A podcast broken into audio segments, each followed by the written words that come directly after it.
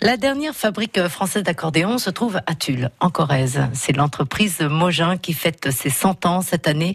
Et sur France Bleu Limousin, on en parle tout l'été avec euh, Sébastien Farge et Christophe Besson. Fabriqué à Tulle, assemblé à Tulle.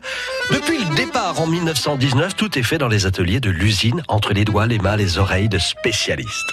Cent ans d'un savoir-faire unique qu'a perpétué l'ancien dirigeant René Lachaise, qui raconte bien que la deuxième quête, le Graal, c'est le son.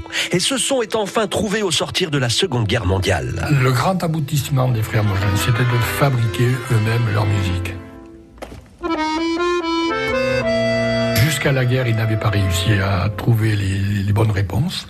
Mais au lendemain de la guerre, assez rapidement, avec des, concours d'ingénieurs, enfin, beaucoup de choses, ils ont euh, abouti.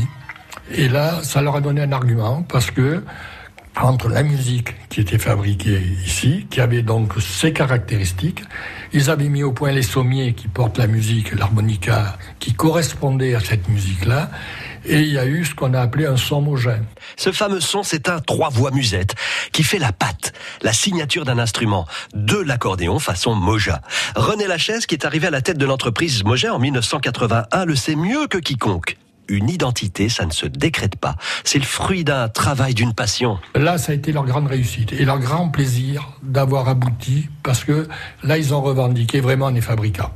Hein, parce que vous voyez, hein, on a du bois, de l'acier, de l'aluminium, du cuir, des trucs et des machins, mais votre accordéon, on vous le fait ici. Je pense que ça a été la, la différence entre l'avant-guerre et l'après-guerre. Parce que là, ils avaient atteint la plénitude de la fabrication trouver leur son, trouver le son. Il y a eu une expérience aussi qui a duré 3-4 ans pour ces mises au point avec Gus Viseur, pour le fameux son viseur.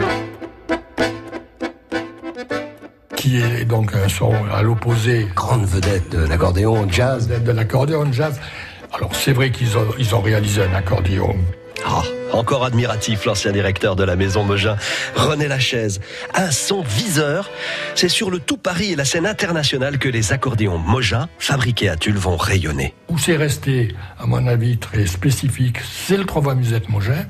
Et un autre accordéon qui a fait parler de lui, le Ségurel.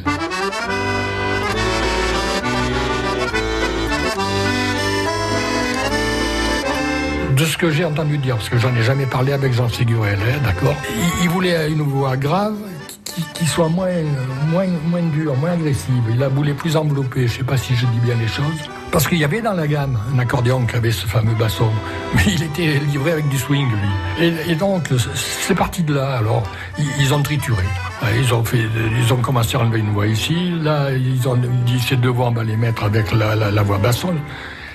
Et par tâtonnement, ils ont abouti à un accordéon qui, au niveau de la structure, n'avait rien d'original. Hein. Il était déjà dans la gamme. C'est simplement le travail du son.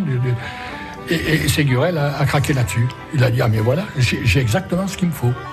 Et là, cet accordéon, on peut dire qu'il a abouti dans les années 58. Et à partir de là, il s'est appelé le Ségurel. Et il est resté donc le Ségurel.